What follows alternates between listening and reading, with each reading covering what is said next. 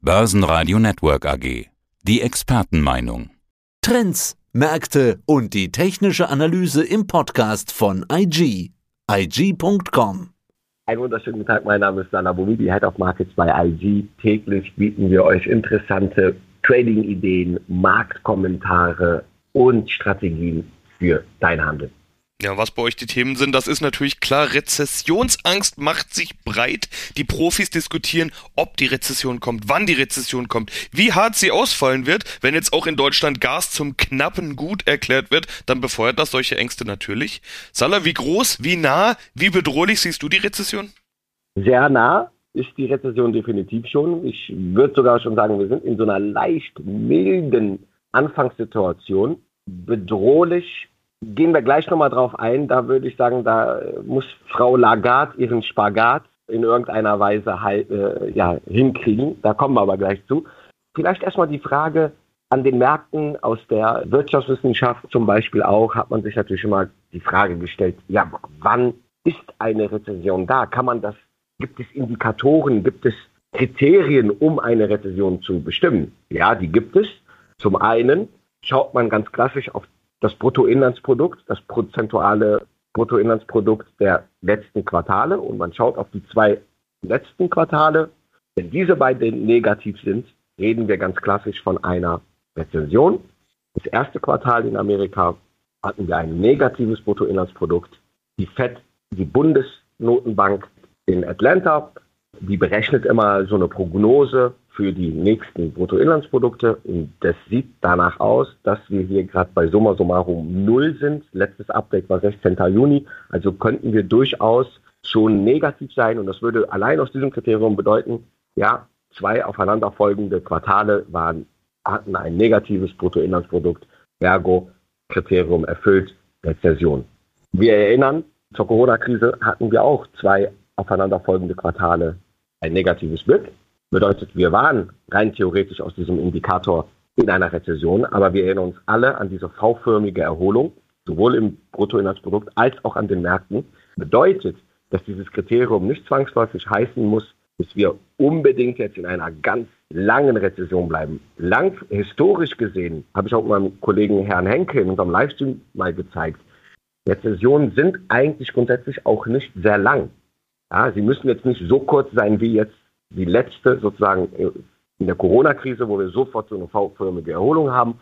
Aber wir haben jetzt nicht Phasen, wo wir Jahrzehnte in einer Rezession stecken. Das liegt in der Natur der Sache.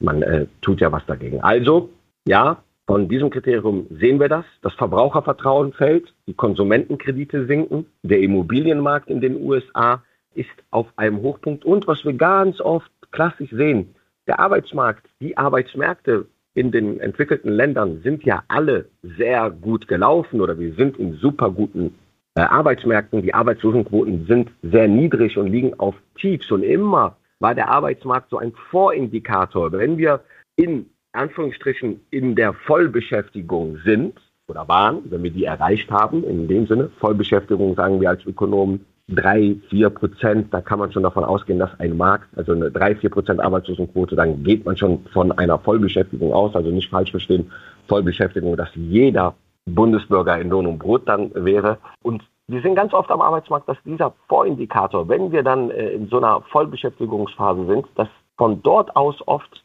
die Rezession beginnt. Wir sehen es auch gerade, super gute Arbeitsmärkte und erste Tech-Unternehmen neigen schon dazu, nicht mehr Leute einzustellen oder gar Arbeitnehmer schon langsam zu entlassen. Das sind schon so erste Indikatoren, die genau dafür sprechen, dass wir gegebenenfalls wirklich im weiteren Verlauf in eine Rezession gehen. Ich befürchte es, dass dieser Punkt kommt, denn äh, es bleibt nichts anderes aus, als dass die Notenbanken die Zinsen erhöhen.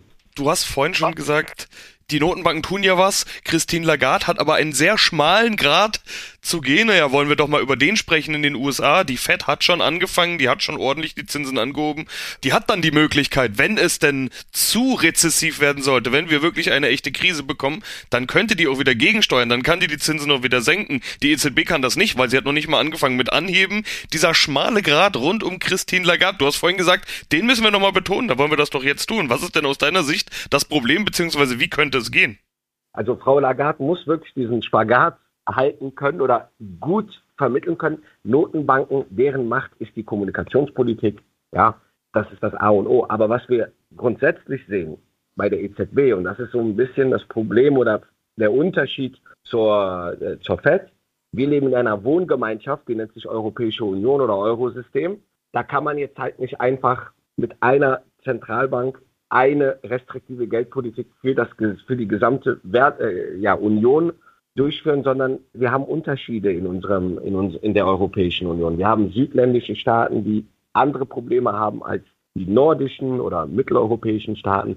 Das heißt, wenn wir die Zinsen erhöhen, und das hat, hat Frau Lagarde schon angesprochen, man arbeitet schon an einem Tool sogar, um das hier irgendwie hinzukriegen. Wenn die Zinsen steigen, das haben wir auch in den letzten Wochen gesehen, wenn es hier um, die, um dieses, dieses Zinsgeflüster ging, dann haben italienische Staatsanleihen beispielsweise, ist der Spread zu den Bundesstaatsanleihen immer wieder mal stärker angestiegen. Das zeigt diese Sorge und das Risiko, dass natürlich steigende Zinsen die Refinanzierung nicht nur bei Unternehmen, das kann man auch auf Staaten sehen, natürlich belastet, insbesondere für Italien, Spanien, Griechenland, also südländische Staaten in Europa. Jetzt versucht ja, die EZB so quasi einen Mittelweg zu finden, den ich aber ein bisschen kritisieren muss, weil man sucht jetzt nach Tools. Eine, eine Möglichkeit oder ein erstes Statement gab es ja schon, dass man versuchen möchte, diesen Spread, also wenn mal der Spread zwischen italienischen und deutschen Staatsanleihen signifikant mal ansteigt, dass man dagegen angehen will. Bedeutet für mich, willst du das machen? Also werden wir quasi keine, oder es wird schwierig, dass die Lagarde oder EZB eine strikte restriktive Geldpolitik durchführt. Also könnte es passieren, dass wir so eine Mogelpackung bekommen, quasi expansiv restriktiv vorgehen, nämlich es werden vordergründig die Zinsen erhöht, aber wenn es zu Verwerfungen im Spread zwischen den Staatsanleihen Süd- und Nordeuropa kommt und die EZB immer wieder agiert, weiß ich nicht, ob das so wirklich eine klare restriktive Geldpolitik ist. Ich meine, dafür sind die Notenbanker da, auch kreativ und wohlwollend zu sein. Es kann vielleicht eine neue Art, Form von Geldpolitik sein, die ich jetzt so noch nicht kannte. Da müssen wir da natürlich drauf achten. Da achten die Marktteilnehmer natürlich mit Argus-Augen drauf. Für mich so als Trader kann das sogar auch neue interessante Anleihenstrategien oder Ideen mit sich bringen, insbesondere im Spread Trading von Anleihen. Deswegen, das wird sehr interessant. Und wir werden jetzt schauen in den nächsten Wochen, wie dieses Tool konkret aussieht. Die EZB hat gesagt, dass sie daran arbeitet, aber noch nichts wirklich im, im Detail dazu zu diesem Thema gesagt. Also es bleibt sehr spannend. Ganz klar, Zinsen werden erhöht werden. Das Tempo und die Art ist jetzt noch ein Thema. Neue Ideen könnte so eine Rezession mit sich bringen, hast du gesagt, finde ich ganz spannend. Börsianer suchen ja immer nach den Chancen, auch in der Krise, auch im Niedergang entstehen immer neue Chancen. Sandra, was für Unternehmen gibt es denn, die von der Rezession profitieren könnten? Also wer könnte als Gewinner hervorgehen? Was für Ideen könnte eine Rezession bezüglich Aktieninvestment und Unternehmen mit sich bringen? Mhm. Da auch nochmal mit meinem Kollegen Christian Henke machen wir im Livestream immer so eine Frage. Wir stellen uns immer die Frage, wohin fließt das Geld, bevor wir irgendeinen Trade zeigen, beziehungsweise eine, eine Idee vorstellen wollen. Wenn wir jetzt schauen, wohin das Geld fließt, dann sehen wir aktuell, dass defensive Werte sehr attraktiv sind, wohingegen Tech und zyklische Werte gerade abverkauft werden. Schauen wir uns eine Heineken an, schauen wir uns ein äh, Coca-Cola, McDonald's, eine Bayersdorf an. Alles Werte, könnte jetzt, die Liste ist sehr lang, eine Walmart, da könnten wir noch ganz viele andere Werte suchen.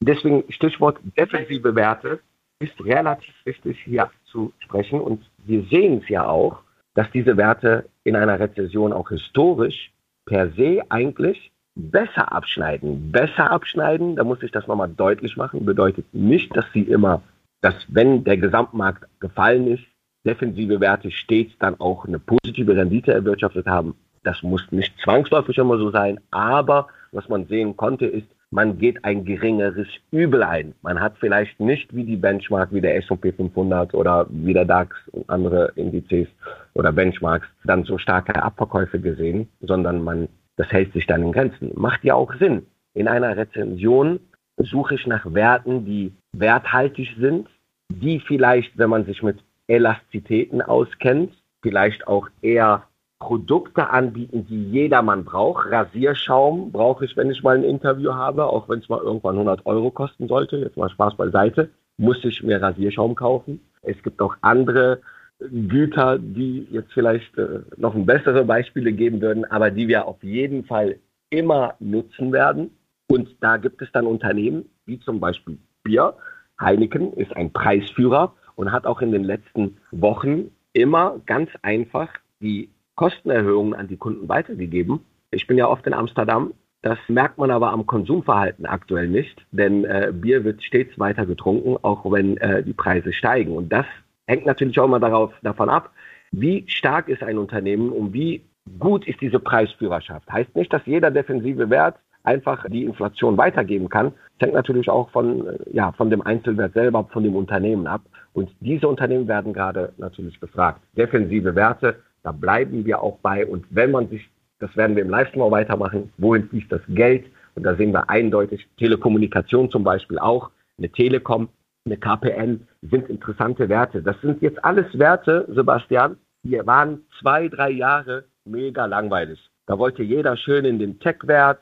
Die liefen natürlich auch, da wenn ich dir jetzt vor zwei Jahren eine Telekom oder eine KPN gezeigt hätte, mit den Schneckenrenditen in, im Verhältnis zu den Tech-Werten, hätte mich jeder ausgelacht. Aber dieses deutsche alte Industriemuseum, der deutsche DAX, den wir ja in, dieser Tech-Rallye, wo wir ja mit Neid nach Amerika oder in, in Tech-Werte geschaut haben und gesagt, warum haben wir sowas nicht, spielen jetzt wieder uns in die Karten. Das deutsche Industriemuseum hat viele Value-Werte und defensive Werte, die durchaus interessant sind. Und das ist auch vielleicht ein kleiner um, um die äh, Sache abzurunden, wir sind in einem Bärenmarkt einge wir haben einen Bärenmarkt eingeleitet und ich könnte mir die Hypothese vorstellen, dass am Ende des Tages der DAX vielleicht weniger unter Druck stehen wird, relativ gesehen zu US-Märkten oder anderen Märkten, die vielleicht ein bisschen mehr techlastiger sind. Schauen wir mal, wie schlimm es denn tatsächlich aussieht in den Kursen. Der DAX ist weiter im Niedergang, kämpft mit der 13.000. Wir waren heute schon drunter, stand aktuell, Zeitpunkt des Interviews sind wir drüber. Ja, die nächste Runde Marke nach unten. Der Kampf um die letzte Runde Marke, also die 14.000, der war ja hartnäckig, wurde aber verloren. Die Rundenmarken sind ja psychologisch, das sind nicht unbedingt die charttechnischen Marken. Wie sieht's denn charttechnisch aus? Ja, du hast es sehr schon gesagt, äh, charttechnisch kämpfen wir gerade um diese psychologische Marke von 13.000 Punkten. Der Abwärtstrend wurde eigentlich eingeleitet und setzt sich aktuell fort. Wir haben auf die 13.500 Punkte gezielt. Das habe ich auch schon in dieser Woche mal gesagt. Das wird nicht ausreichen, um da drüber zu schließen. Das wird eher eine Rückkehrbewegung nach dem Test der 13.5, dass wir eher nach der 13.5 eine Rückkehrbewegung sehen, die aktuell im Laufen ist. Ich kann mir sogar durchaus vorstellen, dass wir hier in Kürze sogar die 12.800 Punkte Marke sehen. Eine ganz wichtige übergeordnete Unterstützungszone, die wir jetzt nochmal anpeilen könnten. Und wenn wir diese nicht nachhaltig halten, dann kann ich mir durchaus vorstellen, dass die Abwärtsreise sogar noch in den nächsten Wochen ein bisschen schneller vollstatten geht, als wir uns das so vielleicht jetzt gerade noch vorgestellt haben. Das erste Quartal, das, dieses erste Halbjahr ist einer der schlechtesten Halbjahre an den US-Aktienmärkten seit 1932. Das muss man sich auch zu Gemüte ziehen. Wir sind in einem Zwischenwahljahr. Das geht ja voll in Vergessenheit, wird das gerät das, dass wir eigentlich auch in einem Zwischenwahljahr sind. Erhebliche Risiken am Markt. Ich bin ja an den Märkten immer ein Optimist, aber aktuell überwiegt der Pessimismus, muss man ganz klar sagen. Schauen wir mal an die Wall Street. Du hast jetzt ja schon ganz viel über US-Kurse gesprochen. Nehmen wir mal den S&P 500, den man sich ja dann ganz gerne auch aus charttechnischer Sicht anschaut. Den breiten Index. Wie sieht es im S&P aus? Ja, ähnliches Bild wie natürlich im DAX und Co. Wir setzen hier auch die Abwärtsreise fort, haben eine leichte Erholung jetzt gesehen bei 13.600 Stütz. Sich, hat sich der S&P gestützt. Wir sind jetzt aktuell taxiert bei IG auf 3.787 vorbörslich, liegen heute fast ein Prozentpunkt höher. Nichtsdestotrotz sehen wir charttechnisch einen souveränen, intakten Abwärtstrend mögliche Gegenbewegungen in Richtung 3800, 3000, ja, fast 3900 sind durchaus möglich, würde ich aber dann vielleicht sogar charttechnisch wieder als ein neues Verkaufssignal interpretieren und wir könnten durchaus im weiteren Verlauf des Jahres, beziehungsweise jetzt erstmal im Sommer, durchaus nochmal unter die 13, äh, 3500 Punkte Marke gehen. Also ähnliches Bild in diesem breit gefächerten Index, dass hier die Skepsis überwiegt. Aber ich muss es nochmal sagen, auch in Bärenmärkten gibt es Aktien, die durchaus profitieren können. Und das ist in dieser Rotation gerade bemerkbar, der defensive Sektor. Aber alles nichts im Vergleich zum Niedergang im Bitcoin. Gemetzel könnte man da wirklich sagen. Der Bitcoin lässt sich ja sowieso eigentlich nur mit Charttechnik, mit Charttechnik analysieren. Was sagt die Charttechnik da denn gerade? Ja, ich habe es mehrmals schon gesagt. Auch mit dir habe ich auch darüber gesprochen, Sebastian, schon länger her, dass wenn wir die 28.000 US-Dollar-Marke halten, eigentlich der übergeordnete Aufwärtstrend hält. Was ist passiert? Wir haben die 28.000 Dollar-Marke nachhaltig nach unten preisgegeben, haben sogar ein erstes neues Kursziel von mir, was ich angegeben hatte, bei 19.000 US-Dollar bereits kurz erreicht und sehen hier jetzt aktuell eine leichte Konsolidierung bei 20.000 US-Dollar. Hier ist das ein ähnliches Bild. Seit November haben wir auch eine erhebliche positive Korrelation zum Nasdaq, fast Rekordstände von 90, 93 Prozent Zusammenhang oder ja, Relation zum, äh, zum Nasdaq. Hier sehe ich auch durchaus Pullback-Möglichkeiten bis 24.000 US-Dollar, aber diese, wenn diese nicht nachhaltig über die 28 kommen, setzt sich dieser Abwärtstrend fort. Die 19.000 haben wir schon erreicht. Ja, und tiefer kann es dann ganz schnell in Richtung 10 und ja, sogar in Richtung 4, 3, 3 4.000 US-Dollar gehen. Also die Wohler ist hoch, die Fallhöhe ist aktuell auch hoch. Für denjenigen, der kurzfristig interessiert ist, hier im Bitcoin äh, sich zu engagieren, da muss man sagen, es gibt auch die Short-Seite, die man äh, bespielen kann die durchaus vielleicht aktuell eher interessanter ist als an der Oberseite diejenigen, die sagen, hey, ich bin langfristig orientiert, die wissen natürlich, wenn man 20, 30, 40 Jahre in die Märkte investiert, dass das Kursrisiko eigentlich eine kleinere Rolle spielt. Das bedeutet, wenn der Markt hier weiter fällt, und ich langfristig an die Kryptowährungsmärkte glaube, insbesondere an Bitcoin und Ethereum, dann ergeben sich jetzt auch im weiteren Verlauf dieses Jahres durchaus neue Einstiegsmöglichkeiten. Äh, die sehe ich jetzt noch nicht. Das ist mir ein bisschen noch in dem Sinne relativ gesehen zu teuer. Vor dem Hintergrund, dass wir jetzt auch noch das große Wolken vor uns haben, die den Himmel uns nicht zeigen. Und deswegen bin ich da eher noch auch wie am aktuellen äh, Geschehen am Markt ein bisschen skeptisch. Kann mir, wie gesagt, durchaus vorstellen, dass wir ja noch im Sommer im, bis Herbst hier die 10.000 US-Dollar-Marke nochmal anpeilen. Salah, vielen Dank für deine Einschätzungen. Ich habe zu danken. Das war der Podcast von IG. Börsenradio Network AG.